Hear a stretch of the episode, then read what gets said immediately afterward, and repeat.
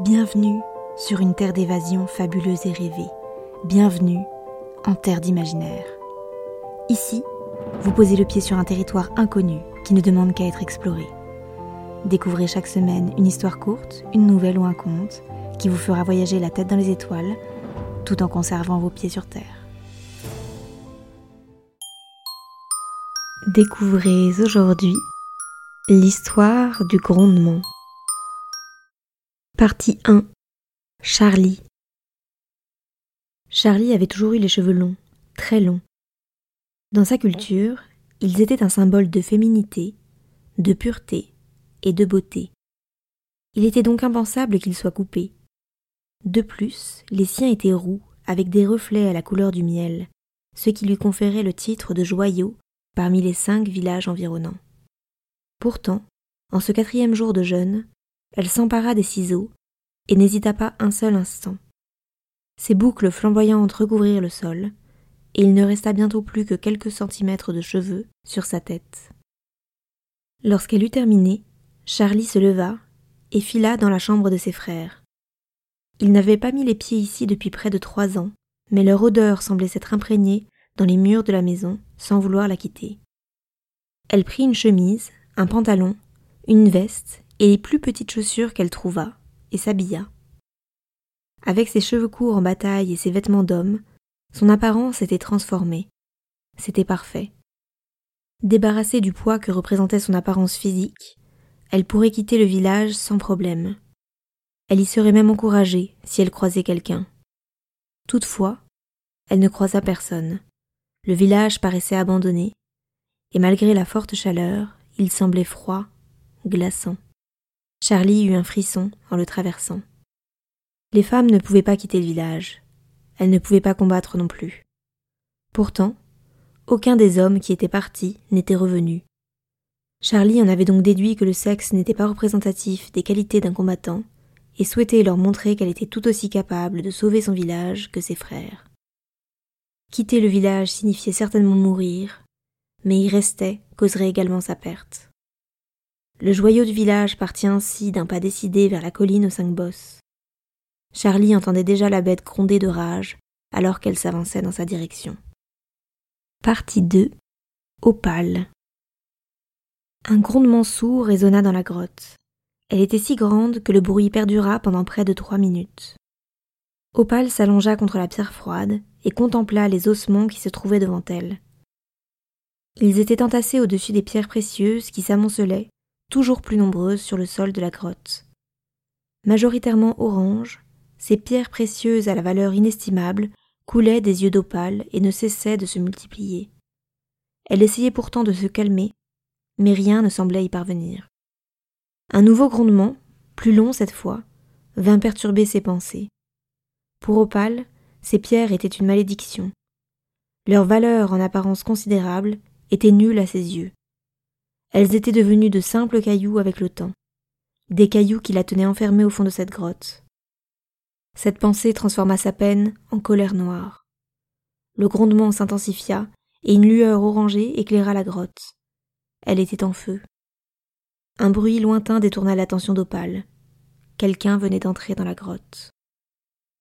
Partie 3 L'affrontement. Charlie avançait à pas de velours dans la grotte mais le manque de luminosité et l'humidité la faisaient régulièrement glisser. Elle n'était donc pas aussi discrète qu'elle l'aurait souhaité.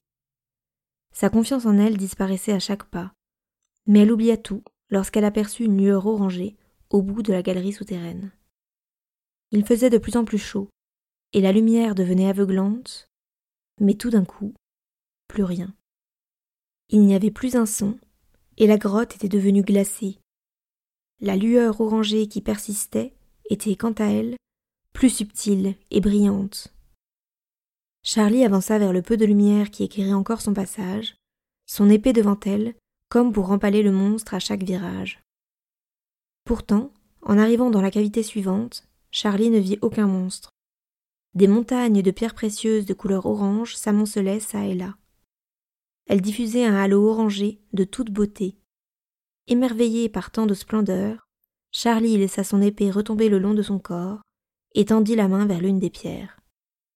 Alors que son doigt ne se trouvait qu'à quelques millimètres de l'opale de feu, un raclement de gorge interrompit son mouvement. Charlie se retourna et découvrit une jeune fille débraillée, aux cheveux roux, comme elle. Elle était recroquevillée dans un coin de la grotte, loin des piles de pierres précieuses, et regardait fixement Charlie de ses yeux jaunes. Elle avait les cheveux décoiffés et à moitié brûlés. Ses vêtements étaient également sales et déchirés. Charlie fit un pas vers elle, mais la jeune fille apeurée eut un mouvement de recul. Après quelques instants, Charlie s'adressa tout de même à elle. Le temps pressait. Tu ne devrais pas rester là. Le monstre ne va pas tarder à revenir. Le monstre? Oui, celui qui crache des flammes et fait rougeoyer les parois de la grotte, celui qui est responsable pour le tas de squelettes qui se trouve à tes pieds, et qui garde jalousement le trésor qui se cache en ces lieux. C'est lui qui t'a brûlé les cheveux, n'est-ce pas? Est-ce aussi lui qui te garde enfermé ici? La jeune fille aux cheveux brûlés se mit soudain à pleurer à chaudes larmes. Néanmoins, ce n'est pas de l'eau qui coula de ses yeux, mais de petits cailloux brillants. C'était elle qui était à l'origine des montagnes de pierres précieuses. Charlie accoura auprès d'elle et la prit dans ses bras. Opale n'essaya pas de se débattre et avec joie cette tendresse oubliée. Tous les hommes qui sont entrés ici ont essayé de voler les pierres gardées dans cette grotte, sanglota Opale. Tu es la première à vouloir me réconforter, confia-t-elle. Généralement, les hommes m'énervent.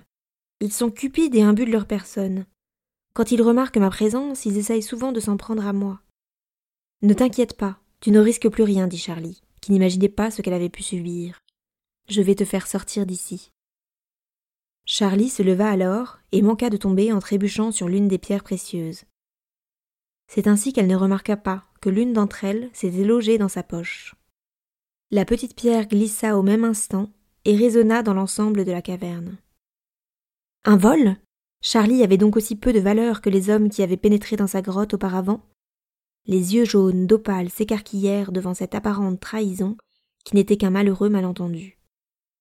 Charlie ne comprit pas ce qu'il se passa, et elle fut projetée au sol en quelques secondes par la force surhumaine de la jeune fille.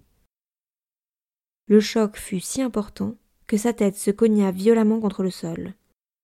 Totalement étourdi, Charlie ne vit pas non plus qu'une dangereuse transformation se déroulait devant ses yeux. Le corps d'Opale s'étira jusqu'à exploser en une centaine d'écailles noires de cendres, et devint si énorme que la grotte entière s'en retrouva assombrie. Seules les deux billes jaunes persistèrent dans l'obscurité nouvelle, accompagnées d'une étrange lueur orangée. Charlie reprit ses esprits et se jeta sur son épée au moment où la gueule du dragon prenait une grande inspiration. Sans réfléchir, elle sauta sur une montagne d'opales de feu afin de gagner en hauteur et transperça les yeux jaunes de la bête. Surprise, Opale gronda de douleur et fit vibrer l'ensemble de la grotte qui commença à s'écrouler. La surprise était telle et la douleur si intense que le dragon cracha des flammes de rage dans tous les sens. Aveuglée par l'attaque de Charlie, elle tituba et écrasa tout ce qui se trouvait sur son passage. La situation devenait de plus en plus périlleuse, et Charlie risquait à tout moment de finir en bouillie. Elle se faufila donc entre les pattes du monstre et sortit tant bien que mal, en évitant les gravats de la grotte qui s'écroulaient tout autour d'elle. Arrivée à la sortie, une roche énorme tomba dans son dos et ferma définitivement l'antre d'opale. Charlie était en sueur, et une énorme tache de sang avait séché sur son front. Elle avait aussi brûlé une partie de sa main gauche et des vêtements empruntés à ses frères. Cependant, elle était vivante. Elle tomba à la renverse dans l'herbe pour reprendre son souffle et apprécier sa victoire. Elle avait réussi. Elle avait vengé sa famille et son village. Alors qu'elle époustait la cendre de son pantalon, elle remarqua une lueur qui s'échappait de sa poche. Une opale de feu s'y était encore logée. En la regardant de plus près, elle vit qu'elle s'était fissurée. Soudain, la pierre s'effrita, et seule une poussière orange persista au creux de sa main. Celle-ci s'enfonça dans sa paume jusqu'à disparaître. Étonnant, pensa Charlie, qui leva ses yeux jaunes vers l'horizon, prête à retourner dans son village.